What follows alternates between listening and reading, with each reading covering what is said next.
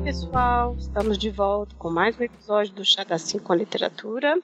E estamos aqui com a Andresa. Seja bem-vinda, Andresa. Olá, pessoal! Obrigada, Lívia, pelo convite novamente. Batendo cartão aqui de novo no, no é, podcast. Que... E é engraçado que o tema que a gente vai conversar hoje, ele liga um pouco a questão da infância do episódio lá de janeiro que você participou, né? Sobre o Menino 23, né? É, a gente escolheu o livro Matilda, do Roald Dahl, para a gente poder falar aí, para a gente conversar um pouco, né? E das duas adaptações também, né?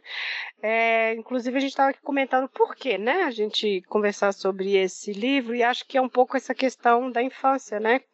Que é um debate muito maior hoje, né? Assim, no Twitter, dia sim e outro também, a, a discussão sobre pais que batem nos filhos, né? Aí aparecem as pessoas defensoras das agressões. Ai, aconteceu isso comigo e hoje eu sou uma pessoa de bem e as pessoas não, né? Assim, todo. Tem sempre esse debate. E aqui, acho que a gente não vai falar só apenas dessa questão de violência física, mas também os tipos de violência, né? A questão é, dos pais negligentes e tudo mais, né? Isso é uma questão que aparece muito no livro, né? Sim, e é um debate tão atual, assim como a infância tem um uma, um peso no restante das nossas vidas gigantesco, né? Então, hoje em dia, adultos, né, nós estamos buscando a terapia. Então, todo mundo está tentando entender que a infância é um, um período essencial, assim, e o debate agora é de como fazer uma infância mais saudável, né? Para uhum. não transformarmos todos da nossa, das futuras gerações em ser humanos traumatizados, né? Que boa parte é. dos, dos, dos, adultos da nossa geração estão meio traumatizados, assim, né? Não só pela, pelos problemas da infância, mas relações abusivas. Capitalismo. Você sofre de capitalismo. Você sofre de capitalismo, sim. É a nossa doença a, a mais perigosa aqui é. da atualidade, né? É. A gente não vai entrar tanto na questão do autor, porque a gente já conversou sobre ele, e aí vou usar isso também como desculpa para vocês irem lá ouvir o nosso primeiro episódio do chá do Sábado assim com literatura, né? A gente falou sobre o livro dele, As Bruxas. Então lá a gente comentou um pouco sobre as polêmicas envolvendo as falas antissemitas dele, as questões também, né, sobre as mulheres, enfim. Agora eles estão também revendo é, a Fantástica de Chocolates, né? Então ele tem falas muito problemáticas. E aí a gente estava aqui comentando sobre se a gente percebeu isso no livro da Matilda ou não, né? Então, a Matilda é um livro de 1988 e a gente tem duas adaptações, né? Uma de 96 e uma desse ano, né? De 2023 que é um musical, né? E na verdade esse musical ele é, é da Netflix, ele é inspirado no musical da Broadway, né? Não necessariamente no livro, né? Então ele, esse segundo musical ele já vem do musical, né? Mas vamos lá, vamos fazer um resuminho aí do que é esse livro. Então, o livro trata, né, da nossa querida Matilda, uma menininha que ela é genial, assim. Ela, desde pequena, ela tem umas habilidades muito é, geniais. Ela consegue. É, ela aprende a ler muito rápido, ela aprende matemática muito rápido e de uma forma, assim, que até mesmo os adultos às vezes não conseguem é, acompanhar. E ela vive, ela nasce numa família. É, paradoxalmente, né, ela nasce numa família que não vê encanto em nada nenhuma dessas, dessas Nem nela habilidades. Nem ela faz, né? Sim, eles estão tristes porque eles tiveram uma menina, assim, sabe? Isso. É, então ela nasce nesse meio dessa família que não liga para leitura, não liga para educação, apenas vive de ganhar em cima de é, golpes. Então ela vive numa situação muito muito deplorável, mas ela encontra conforto nos livros, né? até o momento que ela entra na escola uhum. e conhece uma professora que sim vê como ela é brilhante, como ela é incrível. E aí a história vai partir dali, né? Como a professora ajuda ela e ela ajuda a professora, né? É, e... e a gente tem a personagem da diretora, que também é um pouco como os pais, né? E é isso é interessante do livro. Bom, é uma coisa que eu vejo no livro dele aí. Ele tá falando de coisas pesadíssimas, né, de uma violência muito horrível com crianças, mas de um jeito que fica assim, o jeito que ele escreve, ele está escrevendo para crianças, né? Na verdade, é um livro para criança. Então, do jeito que ele escreve, é, é, meio vai lá e volta, porque é meio soft, é meio suavizado, mas você tá entendendo ali o tanto de violência que tem ali, né? E acho que quando criança você lê também, você entende essas angústias infantis, né? Então acho que isso é um pouco uma coisa interessante do livro. Quando você falou que ela é incrível e aprende tudo, eu fico pensando que ela teve que ser Senão ela não ia aprender, né? Ela não ia conseguir fazer. E ela era solitária, né? Assim, ela não entrou para a escola na idade que teria que ter entrado. Então ela tem um pouco essa obrigação de sobrevivência que foi feita pelos livros, né? Então ela teve que ser brilhante. Senão, assim, é uma questão de sobrevivência mesmo, né? Sim, e ela ela sobrevive com os livros, mas o que eu acho muito legal da, da Matilda é que ela a todo momento estão fazendo maldades com ela, né?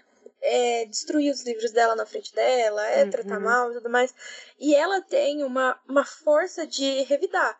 Porque, assim, Isso. assim, ela, ela é uma personagem que não aceita aquilo que ela tá vivenciando. Então, ela, a todo momento, ela revida do jeito dela. Ela é uma criança, então ela vai colocar cola no chapéu do pai é. dela, é. colar na cabeça, descolorante no cabelo, no shampoo São soluções pai. infantis, né? Sim, mas assim, eu acho incrível como uhum. ela, ela quebra com o ciclo de, de violência que ela tá vivendo, né?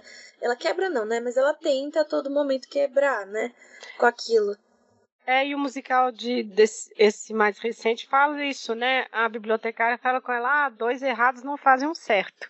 Mas e aí, você vai aceitar? Né, essa violência todo dia, toda hora, né, assim. Então tem esse debate não aparece, né, no de 96, mas nesse musical eu fiquei pensando, ah, isso aqui já é bem recente, já é uma questão já do tempo. Você vai aceitar isso? Você não vai revidar nunca?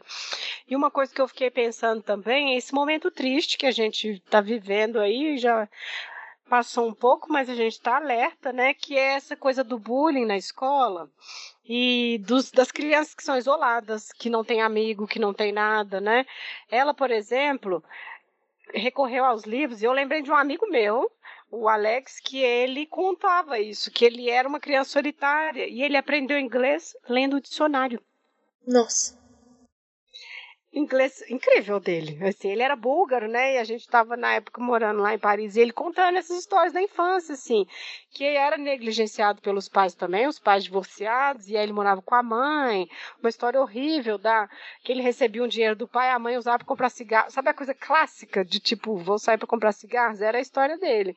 E aí ele falou: olha, eu aprendi inglês lendo dicionário. Então, assim, ele era criança, tinha sete anos lendo dicionário, aprendendo um idioma. Então é mais comum que a gente imagina, né? Esse tipo de situação. Sim, é, e, e, é, e é tão incrível que o autor, ele, como você disse, né, um livro para crianças, ele suaviza, mas ele não suaviza de uma forma a, a menosprezar a inteligência da criança. Não, ele tá Exato. todo momento ele entende que a criança está entendendo o que ele está falando, entende as ironias dele. Isso eu gosto muito, porque assim, quando a gente lida com criança, é muito comum ver gente que acha que criança é um serzinho que não sabe de nada. Não pensa, né? Não pensa, que ele quase sei lá o que, que ele é, né? uma mebinha ali, né? Não, tipo, crianças são incríveis, elas têm suas personalidades, suas ideias próprias. Se você conversa com uma criança, você vai notar isso. Então, assim, eu acho que isso é muito legal, porque, primeiro de tudo, ele não menospreza o leitor.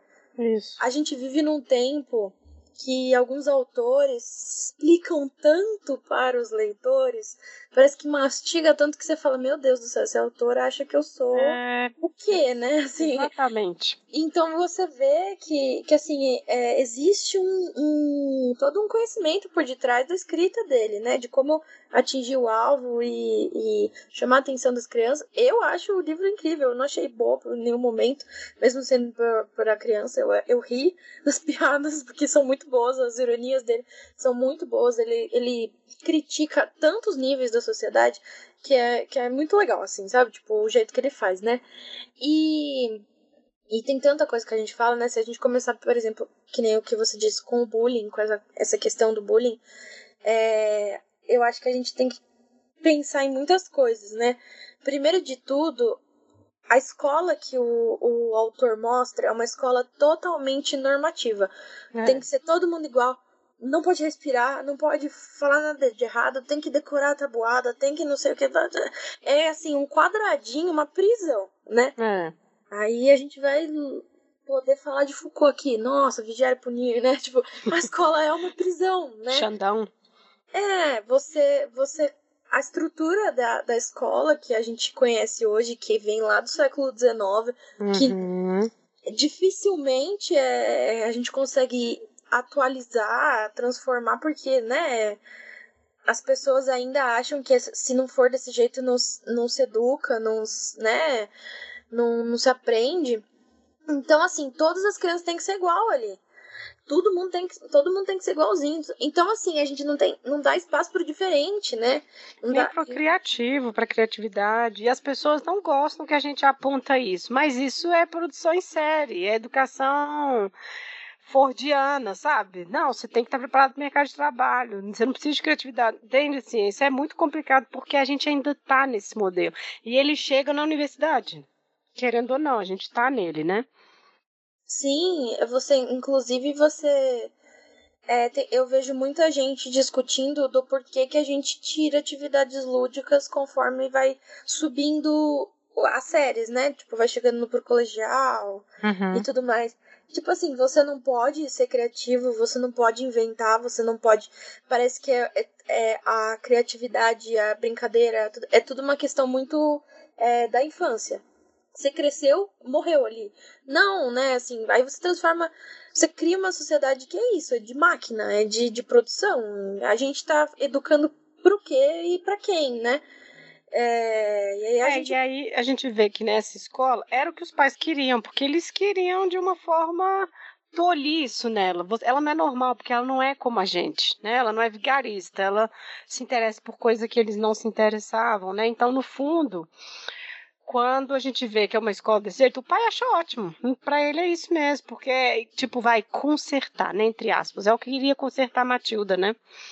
Sim, e, e eu vejo isso, por exemplo, ali na, na, na época que o Down escreve, e hoje, quando a gente tem um modelo de escola militar crescendo, né? Agora eu não sei que pé que tá essas escolas militares. Acho que ainda tem algumas ainda. É, mas até ano passado, né? Era uma coisa que tava assim, é, pululando pelo Brasil. É. E gente achando que isso era ok, que é maneiro colocar seu filho lá e sair. É, transformar ele numa, num robozinho, assim, né? Que não pensa, só obedece. E aí eu fico me perguntando a todo momento é, porque é, assim, as pessoas decidem ter os seus filhos, né? É, não vou generalizar, mas tem muita gente, principalmente da, das gerações anteriores, elas decidem ter o filho, mas elas não querem que ele saia do molde. Tem que ser um moldinho. E aí, a, a própria sociedade em volta, se a criança é mais barulhenta, se ela chora, se ela chora, se ela brinca, se ela corre, não aceita aquilo quer falar, ah, essa criança bagunceira, ela é malvada, ela não sei o que. Ele, as pessoas não aceitam crianças, elas detestam crianças. E a, a Trunchbull, ela odeia crianças. Ela é uma professora, é uma diretora de escola, né? Que odeia crianças. Ela não gosta de crianças pequenas. Ela a todo momento fala: por que, que as crianças não podem, tipo, pular, assim, do nada virar adultos, assim? Aí as crianças falam: mas você nunca foi criança? Não, nunca fui criança.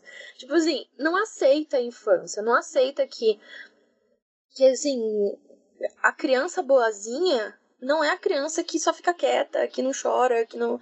né? Assim, gente a, a gente adulto chora, a gente grita, a é. gente faz um monte de coisa, porque criança que, tadinha, ainda nem aprendeu a regular as emoções dela, não pode fazer aquilo, né? É, e eu acho que a escola entra nesse padrão que é muito atual também, é depósito de criança os pais têm que trabalhar, porque a vida é essa, o nosso sistema é esse, então, né, deixa as crianças lá, e aí o, o que acumula para o professor, que tem que fazer tudo, que é ensinar a história, e é me educar, é fazer, entende? Então, assim, vira uma bola de neve terrível, porque ninguém quer essa responsabilidade.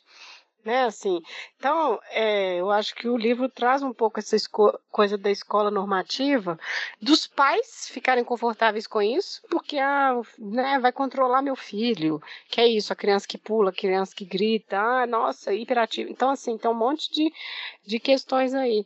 E aí eu fiquei pensando no musical esse recente, é interessante que tem uma música lá que ela fica assim, nossa, eles só gritam, eles gritam o tempo todo, eles só falam gritando, eu só queria silêncio, eu só queria um momento de silêncio. E aí fiquei pensando nisso, assim, dessa violência que você acostuma dentro de casa, né, o grito, o jeito que fala, né? Então assim, acho que o livro traz isso também que é forte, assim, é isso que a gente está falando. Tá ali de um jeito meio assim, do jeito que ele está falando, mas tá ali essa violência doméstica, sabe? Em todos os níveis, né? Sim, e assim, os adultos criticam as crianças, não implicam com as crianças pelas atitudes né, delas, mas eles estão fazendo atitudes horríveis, né? Tipo, de gritar, de é. bater, de que, que você, às vezes, que a sociedade projeta nas crianças, né? Assim, como elas que fariam uma coisa dessa. Então, assim, você não. É, realmente, a, a as pessoas. É, a gente vê uma sociedade que, que quer, precisa de crianças, né? Que acha isso faz parte do check da, vi, da vida tradicional, né? Ter filhos em algum momento, mas que não sabe nem um pouco lidar com criança, não sabe, sabe, não quer lidar, não gosta de lidar e isso é muito triste. E essa questão da escola ser um depósito de crianças é muito real, porque você vê muitos pais que esperam que não só assim seja ensinado a matéria, o conteúdo, mas como tudo. A educação é, mesmo, a como educação pessoa. geral, é, como pessoa. É, inclusive, por exemplo, eu já tive, eu já vi casos de, de mãe, ou de uma mãe, assim, de um pai, que eles deixavam o bebezinho na. no. na creche, né? E ele sempre chegava, o bebezinho sempre chegava com a fralda cheia. E uma colega minha começou a estranhar, né? E aí ela começou a fazer um Nossa. xizinho na fralda para ver se voltava com a mesma fralda. Tipo, eles nem trocavam a fralda da criança. Então eu fico imaginando assim, que sociedade é essa? Que, que espera que os outros façam aquilo, né? E eu vejo isso como, uma, como algo que o Ocidente, a cultura ocidental estragou também. Porque você, se você vê culturas de outros lugares, a comunidade cuida das crianças, você não tem uma mãe sobrecarregada, sozinha, solitária, porque esse é o outro lado da moeda, né? A gente tá tratando Exato. como se pais fossem, né, malvados, mas assim, a gente, é, a gente tem pais que, tadinhos, eles estão tentando, trabalha, tá cansado, mas principalmente mães, né? Uhum. Que estão sozinhas. Mães cansadas. Mães cansadas, que ninguém entende, que ninguém ajuda, que espera que faça tudo e mais um pouco, e três saltos mortais escarpados ali, né? Então. É, e essas outras sociedades fora do Ocidente, a gente vê como a comunidade criando, a gente vê como é, as crianças são tratadas de um, uma outra forma. Então existem maneiras diferentes de da gente compreender as crianças. Eu acho que a gente está caminhando para isso. Assim, eu acho que existe. Que, que Bem otimista, Sandresa. Ah, eu, né? Porque senão a gente, a gente morre aqui, né? Sim, sim, sim. Não, coitado, né? A gente tem que pensar que o futuro vai ser melhor, né? Mas eu vejo isso, assim. Eu, eu sigo. Eu não sou mãe, né? Tenho uhum. vontade de ser, eu ainda tenho vontade, assim, né? Pode uhum. mudar de ideia. Mas, assim, eu sigo algumas pessoas que falam sobre maternidade e eu vejo como, como existem muitos livros, muitos estudos, muito material que dá pra gente estudar e, e ver como que tem outras formas de, de, de receber as crianças, né? Porque, poxa, ela não pediu para nascer. Primeiramente, né? Se você escolheu para colocar no mundo, ó, esse né? Vamos pensar numa família tradicional que tem Isso. condições. Decidiu ter filhos. Decidiu ter filhos. Esse é o disclaimer. Vamos supor ali. Por que é, tratar a criança desse jeito, sabe? Tipo assim, se ela. Se você decidiu ter a criança, vamos se esforçar, né? Pra receber ela do, do melhor jeito possível, né? Eu acho que a gente está falando aqui principalmente de, das, da, das classes médias, que são aquela, aquelas classes mais tradicionais, dos cidadãos de bem, que, que já podem deixar o filho na escola, que trabalham os dois, né? Assim. E, e pensando numa educação tradicional também, né? Assim, porque também a gente tem. A gente também já tem disponível outros tipos de educação, né? Por exemplo, escolas Waldorf, que são muito diferentes, mas também não são acessíveis para todo mundo, são muito uhum. caras às vezes, né? Então, assim, é isso. A gente, a gente, eu acho que é essa sociedade capitalista mesmo, que o capitalismo construiu como modelo de família Sim. que a gente está criticando e que eu acho que o autor também tá, tá criticando, né? E a escola como o, a do modelo capitalista também, de produzir mão de obra é... homogênea, todo mundo igual, né? E tudo mais. E eu acho que assim, a gente tem que pensar, assim, eu até pensando, o termo que que a gente tem que usar é bullying dos adultos mesmo com criança, porque fica parecendo que é educação e não é. Porque aí eu acho que por isso que é legal no livro os exageros, né? Ah, ela é, joga a menina pelas tranças pro, pro alto, né? Tem esses exageros assim, mas eu acho que esse exagero infantil é a imagem da criança vendo esse impacto da violência, sabe? Eu acho que é por isso que eu acho que é interessante, assim. Claro que a professora não pegou ela pela. A diretora pegou ela pela trança e jogou, né? Uma coisa assim. Claro que não, mas é isso. É tão forte a violência que a imagem que a criança vai fazer, sabe? Então acho que nisso é interessante a gente observar no livro como isso é normalizado, assim. As crianças sabem, ah, se fizer isso, você vai para tal sala. Ah, se acontecer que é isso, né? É a disciplina e a ordem que foi estabelecida para eles, né? É, e assim, eu, né, quando eu li essas, esses trechos, né, dela puxando a orelha dos alunos, era muito desconfortável, né? Porque a gente já tá no momento que eu espero que seja desconfortável para todo mundo quando ler, assim, né? Mas é, eu, por exemplo, não precisa voltar muito no tempo. Eu, quando era pequena, tinha um professor que falava que no tempo da ditadura que era bom porque dava é, palmatória. palmatória nas crianças para obedecer. Então, tipo assim, isso faz o quê? Um, tá, nem 20 anos, assim, sabe? Então, eu acho que ainda é muito normal você uhum. bater em uhum. criança, você falar é, alto, gritar e tudo mais. É, isso é muito triste. Eu, quando eu vejo assim uma situação dessa acontecendo, eu fico, eu fico muito assim é, chocada e, e triste, porque, poxa, normalmente essas violências vêm da figura que a criança vê como cuidador, como quem é de confiança, é o, o porto, porto seguro dela, que às vezes causa essa, essa violência, né? Então, isso imagina na sua cabeça, a única pessoa que você tem ali, vamos supor, né? Uma pessoa que você tem ali de confiança, que você vai toda vez que você precisa de alguém, de um colo, e aí a pessoa vem e te dá um. Pra que chorar? É, não adianta hum. nada, não sei o que. Tipo, meu, nossa, isso, isso é muito triste. E as pessoas tinham que começar, realmente, tinha que ser muito popularizado, assim, o, os impactos que isso causa na vida adulta, né? Porque por mais que as pessoas falam, ah, eu apanhei de chinelo, de sei lá o que, uhum. e não morri, e sou, estou aqui, foi isso que me impediu de ser uma pessoa ruim. Tipo, você precisa apanhar para não ser uma pessoa ruim? Será mesmo que é necessário isso? Quando você chora, em casa, sei lá, você que uhum. derrubou um copo no chão lavando a louça. Alguém vem te bater porque você fez isso? Ninguém, sabe, assim, só trocar a criança por um adulto que a gente vai ver como que é bizarra essa situação de de é agressão, não é, é. não é educação, é agressão. Não precisa, tadinha. A criança ela não tem como se defender, ela não tem meios. A sorte da Matilda é que ela tem meios de se defender porque ela tem poderes mágicos. E isso também eu acho muito interessante que ele coloca isso no livro, porque assim, realmente, senão seria muito triste, tadinha.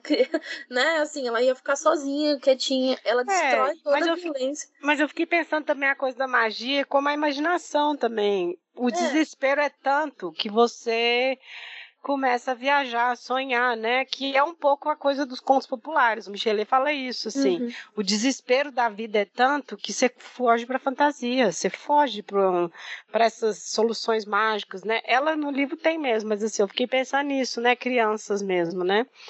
Você tem que pensar uma estratégia para fugir daquilo. Você vive uma realidade paralela, né? Sim, e, e assim, é muito engraçado ver como nós adultos continuamos tentando fugir para realidades paralelas, não é mesmo? A galera pode ser ficar o domingo inteiro assistindo Netflix ou usar dorgas, né? Vamos dizer assim, né? Tipo, é. porque temos nossas fugas da, da, da realidade também. Então parece que a gente. É, a sociedade demoniza tanto algumas coisas que as crianças fazem, mas que na verdade ela, ninguém para de fazer. É, só faz. só muda a roupagem, assim, né? Então, eu acho que realmente a gente. No momento que as pessoas começarem a parar de pensar que a infância é separada do resto da vida e não aquela, aquele ser pequenininho é um humano já, assim, sabe? É. Né? Eu acho que as coisas mudariam, né? É engraçado, né? Porque a gente, historicamente, era um mini adulto então ele vai trabalhar normalmente, né? Tem uns vídeos muito bons do, de um canal francês chama Ina, que ele pega umas reportagens antigas, né? E aí tem um que eu fiquei besta. Até os anos 60, criança tomava vinho na, na merenda escolar porque era normal o adulto tomar um pouquinho de vinho assim no do almoço, assim, acompanhamento ali do almoço. Tinha na merenda, gente, até anos 50. Então, assim, a coisa do domínio adulto é muito recente na história. Depois você tem no século XIX a mudança, ah, quarto para criança, literatura para criança é, histórias para crianças. Você tem um pouco esse movimento, mas essa mudança de mentalidade vai aos poucos ainda. Não, esse vídeo é maravilhoso. As crianças, imagina você dar aula para crianças que tomaram um pouquinho de vinho. Eu amo esse vídeo. Então, assim, é, eu acho que por isso a gente está vivendo esse momento da comunicação não violenta, da educação positiva, né? A gente está vivendo esse momento agora porque o esclarecimento é um pouco maior, eu acho também, né? Porque é muito recente essa coisa de negligenciar como mini adultinhos mesmo, né? Eu adoro a expressão nova aí desses memes do mini querido, porque é isso, assim, é um adultinho, né? Então, assim, é, é interessante pensar historicamente que isso é recente na história. Sim, e se a gente. É, só, só um parênteses antes de eu continuar a falar. Mas você sabia que o biotônico Fontoura Nossa, tinha álcool? Exato! Por isso que as crianças ficavam com fome. Eu, ah, nos 80 e 90, todo mundo bebendo álcool antes de ir pra escola. É, é minha irmã tomava também, coitada. Ela Mas... não gostava de comer. É, voltando assim, tipo, só, só resgatando um pouco a discussão do do capítulo do entre integralistas e nazistas, né? Do Sidney Aguilar Filho, ele, quando ele deu um curso lá na Unicamp sobre história da infância, ele diz que no Brasil a infância começou em 89. A tese oh, dele. Estatuto, né? Sim, porque ele falou que antes não existia. Então, assim, a, a ideia de infância no Brasil foi, é ali que, que começa. Porque antes era isso eram crianças que trabalhavam, que não estudavam, que, né, mini tinham adultos, né? Mini adultos, exatamente, como você disse. Então eu acho que se essa ideia de infância é tão nova, a gente é, tem ainda um bom caminho para seguir até que uma educação positiva, né? Essas questões que você falou sejam realmente praticadas por todo mundo, assim, né? Eu vejo coisas simples, assim, tipo, por exemplo, não podemos dar doce para crianças antes de dois anos. É o recomendado, né? E tem muita, tem muita gente que não entende. Fica revoltado. Não, não fica é, revoltado. Como se você não dá doce pra sua criança? Que absurdo, ela vai passar vontade. Meu, ela nunca nem comeu aquele é. doce, ela sabe nem do que ela tá fazendo, né? E aí vai ficar nós ali, mais uma sociedade, mais uma geração viciada em açúcar e tal. Mas assim, as pessoas não conseguem é, olhar que existem outros modos, parece. Assim, existe uma dificuldade muito grande de tipo assim, eu criei os meus filhos e deu certo, então todo mundo tem que fazer igual, porque senão tá errado. Eu vi é, uma. E eu penso que a tendência é melhorar, né? A gente tem que melhorar as gerações, né? A nossa tem que ser melhor do que foi a dos nossos pais e por aí vai. A que vem agora tem que ser melhor. Não estou dizendo que é, tem que ser, porque a gente tem que ser melhorar, gente, senão não tem sentido. Eu acho, no sentido assim de a vida ser melhor para todo mundo, sabe? Assim, então, quando eu penso essa questão de mudança de educação, vão ter sempre os conflitos generacionais, generacionais, geracionais, e a adaptação de 96, eu acho que ela faz isso de um jeito interessante. É o próprio Danny DeVito que faz a adaptação, né? Eu acho interessante, porque quando localiza a história, que originalmente é britânica, né? Mas assim, quando coloca nos Estados Unidos, fica gritante essa coisa da educação dela, né? Porque assim, é aquele americano médio que, né, assim, senta, ele só janta vendo televisão, o que importa é televisão, ele obriga ela a assistir televisão, né? Tem um momento que ele obriga, não, você não vai ler, você vai assistir televisão com a família, porque isso é estar junto, né? Então a atividade familiar dessa família é ver televisão junto. Né? Então acho que isso fica mais, eu acho que ficou bom, porque ficou muito escancarado assim, essa coisa dessa diferença. E a família toda cafona, o irmão, existe né, esse irmão aí que é o protótipo do que vai ser o pai, né? O pai ensina o menino a ser vigarista, né? Então acho que essa coisa da discussão nesse filme, nessa adaptação, ela fica é, da, da, educação, ela fica muito mais gritante mesmo, assim, desse, desse conflito, né, de geração. Sim, e eu acho que essa, essa questão da TV, assim, muito, mais, é, muito marcada na, na, na obra, né, do Dal, é, eu acho que ele está criticando muito essa, essa onda de, de tecnologia que ele estava vendo, né? No caso dele, era a TV chegando na casa das pessoas. Hoje a gente tem o celular, né? Então a gente pode até entrar no, no debate de tipo assim, que, que é agora é o grande debate é uso de telas por crianças, uhum. né? Isso está afetando o desenvolvimento infantil. E e aí assim, como como que essa tecnologia não só afeta as crianças e como como também atrapalha um pouco esse funcionamento é, da família, do funcionamento social, como que interfere, né?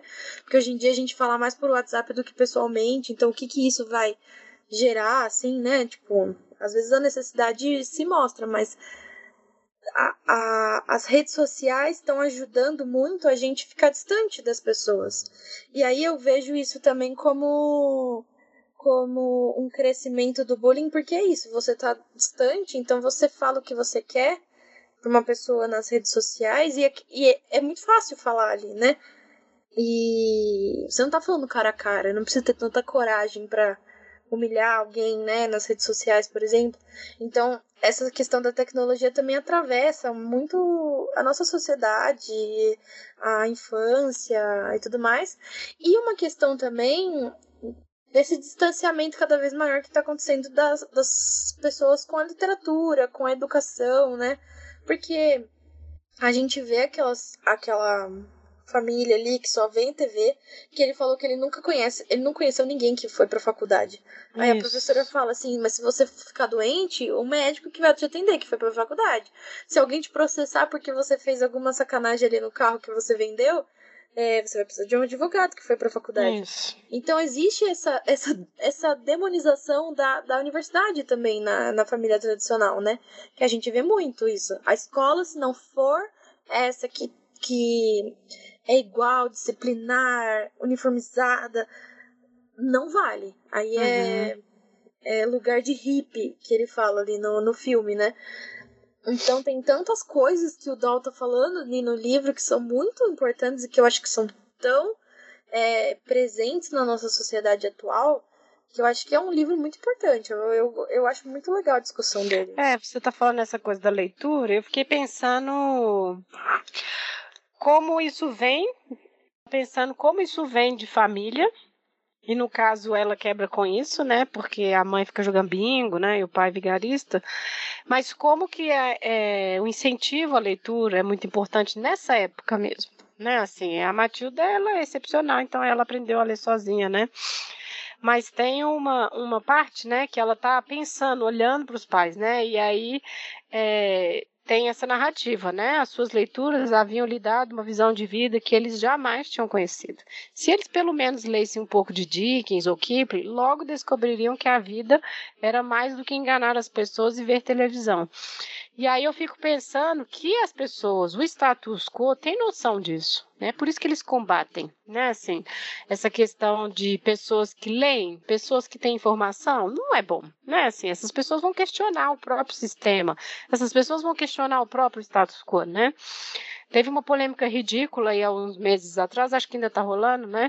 Dos Estados Unidos que queria banir o TikTok, porque era chinês, estava enviando dados dos cidadãos, aquela confusão e tudo. E teve uma entrevista, assim, oh, gente, parece até piada e não é, ela é real. De um cara falando, comparando a juventude chinesa com a juventude americana, que os, os jovens chineses participam de competição de, de matemática, de não sei o que. Bom, como a gente aqui, né? As Olimpíadas né, de matemática, história, enfim. E que, enquanto isso, o TikTok nos Estados Unidos era só coisa imbecil, só dancinha e tudo. Ô, gente, assim, isso é reflexo seus aí, a cultura suas prima por isso, valoriza isso, né? Então, assim, aí, enfim, tá fazendo isso uma crítica que os chineses só mandam isso pra gente. Não, vocês consomem só isso, né? Então eu acho que essa coisa da leitura tá muito atual quando você fala das telas e tudo. A gente não é contra isso. Essa geração vai vir para melhorar isso também, sabe? Eu acho que as coisas coexistem. A eterna discussão que tinha quando surgiu o Kindle e Reader, ah, vai acabar o livro. Não acabou e não vai. As coisas coexistem, né? Então eu acho que é isso. A leitura ela não não vai deixar de ser feita. Eu acho que a gente tem que pensar em estratégias para incentivar a leitura, sim, porque eu acho que lê menos, mas assim, não vai morrer, sabe? Eu acho que não, mas assim, porque quando você descobre o que a leitura pode fazer, gente, é um outro mundo mesmo, que eu acho que é isso, assim, essa citação, né? E a leitura eu acho que é tão importante no momento de hoje, não só porque ela traz o pensamento crítico e tudo mais, mas é uma atividade lenta, é, a gente vive numa correria tão Exatamente. grande, numa velocidade tão grande. Tem gente que tá assistindo filme no Netflix na velocidade 2. É, YouTube dá para acelerar também agora. Então, assim, como assim, sabe? Assim, nem mais curtir uma, um divertimento, uma coisa. De, normalmente você tá conseguindo. As pessoas estão conseguindo, elas estão acelerando tudo. Então o livro, o livro é sentar. É, é vamos dizer que é, é tediante para muita gente, porque você uhum. senta você não vê aquilo pronto, você tem que imaginar. E aí você vai lá e passa horas é. no silêncio e tudo mais. Então eu acho que ela, ela se torna hum, importante por diversos motivos, mas hoje em dia, principalmente por ser essa. essa, essa é, esse impedimento é, é para. Você tem que respeitar o tempo do livro, né? Não exatamente, exatamente. Então eu acho que a gente tá precisando disso também, não só eu tenho uma aluna que ela ela pega o livro, lê sobre o que, é, mas ela vai lá no final para mais ou menos saber o que é, porque ela não ela não tem como esperar, assim, ela é ansiosa e se for muito sofrida ela não vai ler. Eu falei, mas aí acabou a graça do livro todo. É, lá, não, mas eu não aguento ler. Não, não, não. Então, assim, é interessante, porque é o outro tempo, né? E olha isso, né? Olha a ansiedade, como, como né? as pessoas estão tão ansiosas que não conseguem, não conseguem. Olha, eu... quando você, você acompanha TikTok, quando você me falou que tinha muita gente falando sobre livros no TikTok, eu falei, ah, pronto, agora que bom. Mas, é assim, essa, é, quem consome esse conteúdo vai ler. Mas aí depois você falou, ah, não, mas é esses livros assim, ah, mas é isso. Então, assim, eu acho que a gente vai... É refazendo os hábitos, né? Não vai ser como antes. Então, assim, eu acho que vai refazendo, mas eu não acho que vai acabar assim. Eu acho que tem que pensar estratégias de incentivo mesmo. Sim, é, o, o TikTok, a crítica que eu fiz, assim, né, o TikTok é que uhum. só um certo nicho de livros que faz sucesso, e aí as pessoas leem porque fez sucesso no nicho do TikTok. E então assim, você esquece livros que foram escritos há 10 anos atrás, porque não vão falar disso. Claro, tem gente que fala, né? Não vou generalizar, mas tem muitos jovens que estão falando só leem os mesmos livros, sabe? Então, eu até tava pegando meio o ranço dos livros que estavam falando, porque eu falava, meu Deus, só fala desse livro, não aguento mais, não deu nem tempo de eu ler. E, e já cansei do livro, assim, hum, sabe? Tá. Então, assim, tem muitos problemas, mas assim, eu fico feliz porque realmente o TikTok. É, porque é a também... criação do hábito, né? Não é, é fácil. Você cria o hábito. É. Sim, você, eu também não comecei lendo, sei lá, Vitor Hugo, né? Tipo, mas, é, mas assim, né? A gente começa de algum lugar.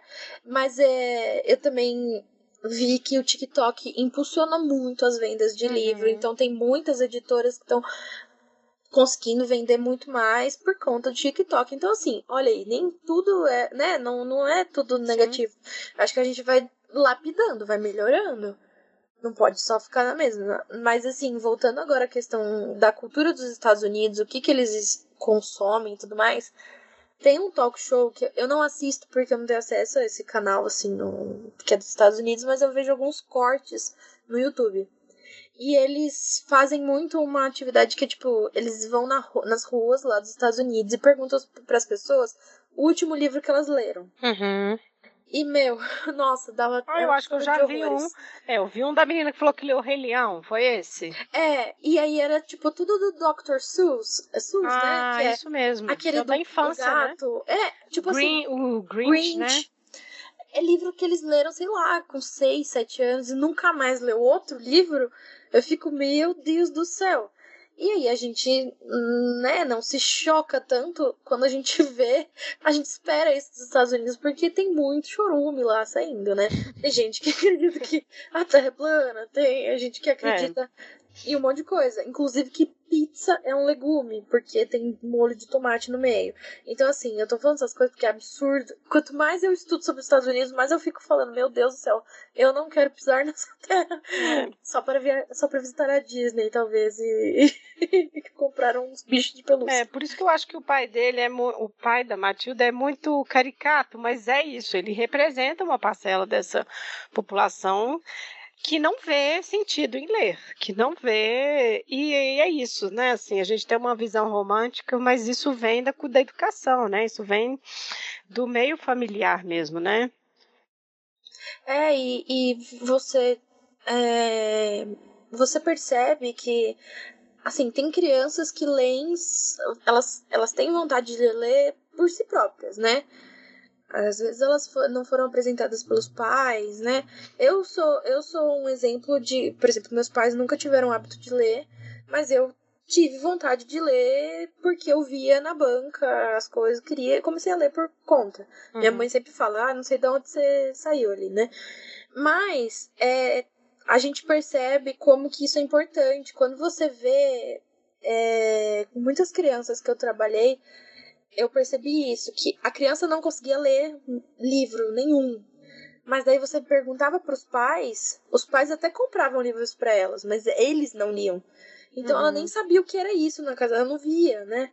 Então o exemplo é muito importante, né? A Matilda, ela, ela surge do nada ali como uma leitora, mas na vida real nem sempre é assim, nem sempre a gente vai botar tanta expectativa nos filhos, tipo, ah, ele vai ser um gênio sozinho, assim, tipo, do nada, né? É uma pressão danada na criança, que coitada, né? É, ela precisa do exemplo também de casa, né? É. é. Eu até vi também que, por exemplo, é pais que não comem muitos legumes, que não têm uma, uma alimentação saudável, muitas vezes não dá certo introduzir alimentação saudável na criança porque ela não vê o exemplo, ela quer comer o que o pai come, o que a mãe come, né? Então, o exemplo ainda é a melhor forma de educação.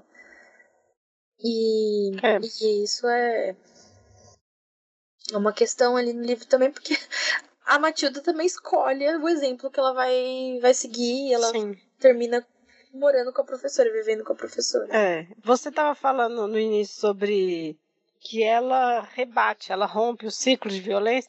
Fiquei pensando aqui que tem o marido de uma amiga minha que falou que esse livro não é um bom exemplo.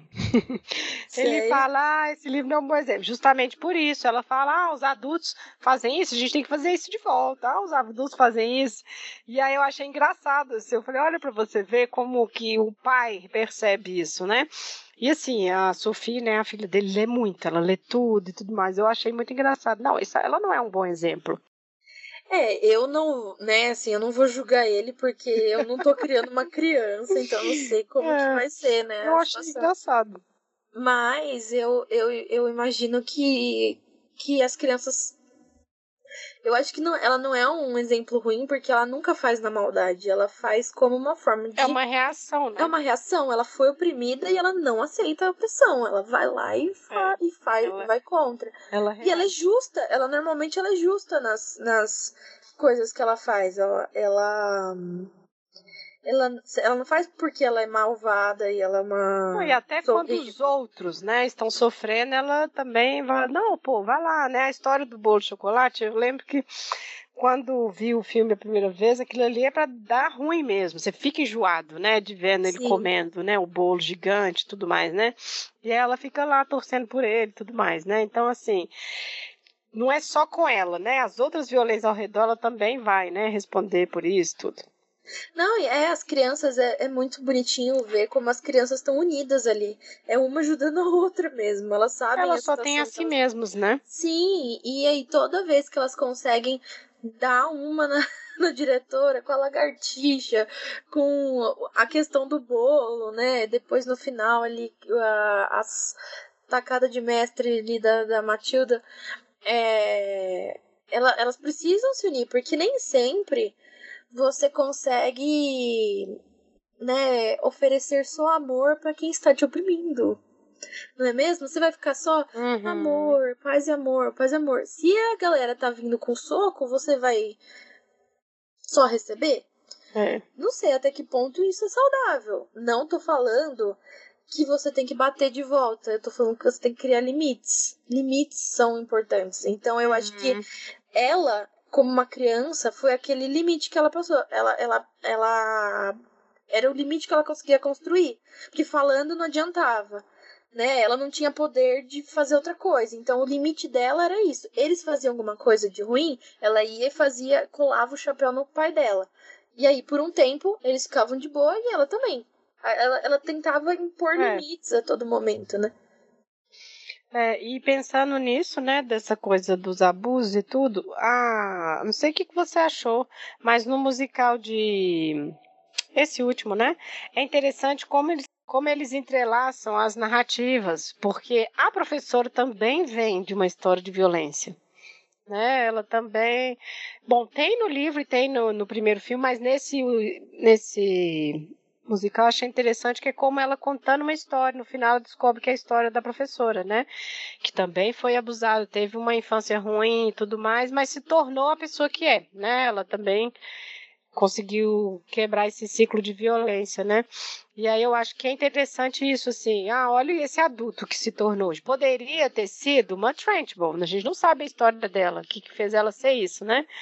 E como a gente está na onda de recuperar todos os personagens, vai ter um filme aí sobre a infância da Trent Bow. Ah, é por isso que ela é essa pessoa horrível, né? Enfim. Mas, então acho que é interessante que eles trouxeram isso, um adulto que sofreu aquilo e quebrou com esse, com esse ciclo, né? Sim. É, eu fiquei pensando muito sobre isso, né? Tipo assim, é, a professora, ela, ela se inspira muito na Matilda também, né? Ela não conseguia ter força uhum. pra lutar contra aquela, aquele monstro que era diretora, né? E aí com a Matilda, ela acaba se inspirando, né? A ajuda mútua delas ali fortalece uma outra, né? Mas a diretora, eu fiquei pensando, eu falei, nossa, será que ela foi uma pessoa muito sofrida, né?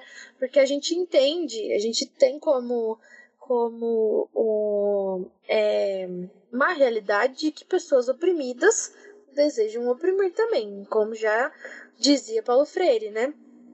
Mas às vezes, eu acho que às vezes eu vejo que tem muita gente, por exemplo, ela pode ser uma simplesmente uma pessoa que não gosta de crianças, que ela não tá feliz naquele lugar. Exatamente. Tem gente, gente, eu vi isso muito no Twitter, muitos relatos de pessoas falando que elas não podiam levar os filhos porque os filhos não foram convidados. Ah, eu vi vários. Você viu é, o casamento? Tá, tá meio que... atual isso. É, meio, é meio... Não gosto de crianças, não quero crianças atrapalhando minha festa. Ou não gosto de criança no cinema, porque criança atrapalha. Gente, tem, gente, a gente tem que aceitar que tem adultos que não gostam de crianças. E aí, não é só. não A gente tem que ver que existe um limite para justificativa também, eu acho. Uhum. Se a pessoa foi oprimida, poxa, a gente compreende, abraça, vamos tratar essa essa Mas essa não situação. oprima. Mas não oprima, vamos tentar achar outra outra solução. Mas eu ainda acho que existem pessoas que oprimem por justamente porque não, não gostam, porque querem, porque se sentem no direito. Uhum. Eu acho que nem todo mundo é, é, nem todo mundo teve um, um passado triste e aí tá reproduzindo isso, sabe? É, é eu não sei o que pensar dessa polêmica.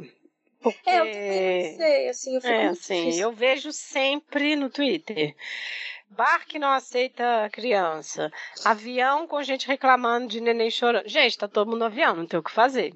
É. É, casamento que não aceita. É, eu, assim, eu acho. Eu, assim, eu não sei. Eu não sei o que pensar, porque eu não vejo problema. Eu sou essa pessoa. Porque eu gosto de crianças. Eu entendo e conheço gente que não gosta. Mas, assim, tem coisa. Assim, é parte da comunidade. É, então. Esse que sentimento que eu acho que é esquisito, assim, não ter. Ela é parte da comunidade, vai ser como você. Você foi. Você Exatamente. tá aí hoje, mas você foi, entendeu? Então, assim, nossa, e, e, e é atual, muito atual essa discussão, assim, muito. Teve um vídeo que eu vi agora esses dias recentes, um cara começou a gritar muito, porque o neném tava gritando. Ai, gente. E a discussão foi num nível tão assim que eu falei, não é possível que isso é real. Isso é um sketch de comédia. Ah, ele pagou mais para gritar, então também vou gritar. O velho falando isso, sabe? Eu falei, gente, gente, não é possível, que isso é um adulto, assim. Então eu entendo. Aí, por outro lado, tem, ah, meu filho quer viajar na janela, então compra janela. Entende? Então tem várias questões, porque justamente a gente está nesse momento de discutir. A gente vai ser uma sociedade que aceita crianças, que não aceita crianças. Então, assim, a gente está em aberto nessa discussão aí agora. E sempre tem essa do avião. Ai, a pessoa não comprou a janela e quer que eu mude, tudo mais. Entende? Assim, nossa, é, são muitas. Mas entende, é, mas entende que o, o problema não é a criança. Sim, é, o adulto, são os né? adultos. O adu... Não é a criança que entrou no sitezinho da Latam e escolheu o assento do Vamos meio, pra né? corredor, pra quando chegar lá na hora. É, a gente. Ah... Não, mas é isso. É. Sempre são os adultos. São os adultos. Como não que adianta. esse adulto foi criado? Então, assim, é isso. Você foi criança um dia. E você vai ser velho. Exatamente. Mas é complicado, é muito delicado e tá, essa discussão tá muito acontecendo muito, né? É, eu, particularmente, eu acho também muito bizarro você proibir lugares. Assim, se é um lugar, por exemplo, que tem bebida alcoólica, sei lá, bar, né? Tudo bem, criança não entrar porque. Ok, né? Não porque ela é criança, mas porque ela não pode. É, não, mas esse em específico eu achei esquisito porque era um bar é, a Dá justificativa pra... foi porque as crianças iam ficar machucadas, isso aqui porque era de brita e tudo. Mas tava tipo assim, foi esquisito porque pode entrar cachorro e não pode criança. Então, é isso que me incomoda. Aí foi sabe? super esquisito o jeito que foi colocado, sabe? É, como que você você proíbe uma pessoa de entrar? É isso que a gente. É, é, a criança é uma pessoa. Parece que essas pessoas não estão vendo a criança como uma pessoa, né? É, é, eu acho muito bizarro isso. E aí, quando você proíbe a criança, você proíbe normalmente a mãe de entrar. Porque alguém vai ter que ficar com essa criança, não é mesmo? É, e normalmente é a, a mãe não que vai fica. entrar sozinha, é. É, e aí, aí isso, isso, aí isso ajuda a criar essa sociedade de mães que estão como se fossem separadas da sociedade. A margem, né? A margem. É, elas não podem frequentar nada porque tem criança, né? E tudo mais. E eu acho isso muito esquisito, assim, muito. É, é uma. Eu acho que é essa, essa individualização muito forte que a gente vive hoje, que a pessoa só pensa em si mesma. Poxa, ela não pode aguentar um voo com com gente chorando, eu, eu viajo para Campinas de ônibus e tenho que ficar aguentando a fofoca do lado do, do meu lado, né? Podia ser uma criança chorando, podia ser alguém conversando a viagem toda. Poxa, é a vida, ok, sabe? Assim, né? Não... É. Eu, sei eu, acho... tem, eu sei que é muito, muito atual isso. É, e, e, a gente tá vivenciando também uma sociedade que tá tendo um pouco de distanciamento da maternidade, paternidade, porque não quer mais, não é mais uma escolha, não faz sentido. Mas não é porque você não quer ser pai, não quer ser mãe, que você tem que odiar crianças, não quer ficar perto de criança, alérgico a crianças, assim, né? Tipo, não precisa, né, ser, ser desse jeito, né? Eu, eu acho um pouco triste, porque isso só afasta mais as pessoas de si mesmas, assim, né? Das suas. de todas as suas. É, dimensões, né? A gente deixa de se entender como ser humano, né? Sei lá, como coletivo. Exato. Eu acho estranho, né? Mas, enfim, assim, é, ela. Eu, eu acho que a diretora ela tem muito disso de não gostar de criança. Ela tem realmente uma. Um é. problema. Você percebe que não foi uma. Eu não sei, assim, nunca em nenhum momento ele traz um vislumbre de alguma possível opressão dela. Pelo contrário, ele só fica falando, batendo no, na, na tecla de que como ela não gosta de crianças, como tudo que tem crianças, é, tudo que as crianças fazem incomoda ela. E aí, baseado nessas pessoas que proíbem crianças de entrar, que eu fico pensando que às vezes é só uma. Ela não gosta de crianças. Sim. E ela queria ser atleta, ficar arremessando é. martelo e calhou de, do emprego delas ter que lidar com crianças, né? Às vezes ela é uma frustrada porque tá trabalhando com uma coisa que ela não gosta, então ela desconta nas, nos coitadinhos. Né? É, e como ela é vilã, ela tem o fim que merece, né? E a Matilda resolve a questão dos pais, né? É engraçado, por isso que eu acho que a visão da criança, tudo resolve magicamente.